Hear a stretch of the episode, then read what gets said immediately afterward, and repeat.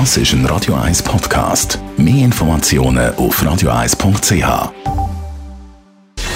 Gesundheit und Wissenschaft auf Radio 1. Unterstützt vom Kopfwehzentrum Irlande Zürich. www.kopfwww.ch ein Schlückchen in Ehren kann niemand verwehren. Oder ein kleines Gläschen rot wie jeden Abend, das ist gut für Herz und Kreislauf.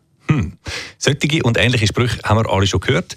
Die These, die seit Jahrzehnten umeinander geistert, lautet, ein bisschen Alkohol trinken, das ist gesund. Und dass man damit sogar gesünder und länger lebt als jemand, der überhaupt keinen Alkohol trinkt.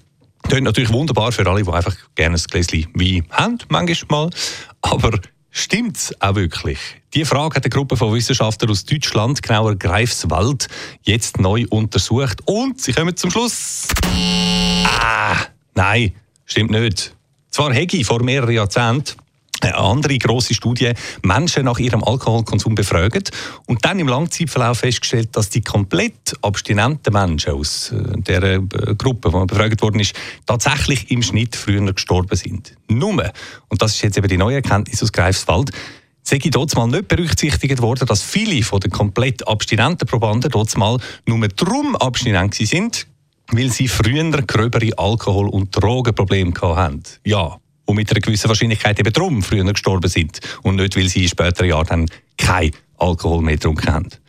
Puh, ist jetzt vielleicht ein bisschen kompliziert gewesen. Wer es im Detail wird nachlesen wird selbstverständlich fündig online mit dem Stichwort Alkoholkonsum und Greifswald, wo die Studie herkommt. Zusammenfassend nochmal, laut diesen neuen Resultaten ist es nicht so, dass ein moderater Alkoholkonsum gesund ist oder das Leben gar würde verlängern. Am gesündesten lebe ich tatsächlich ja, alkoholfrei.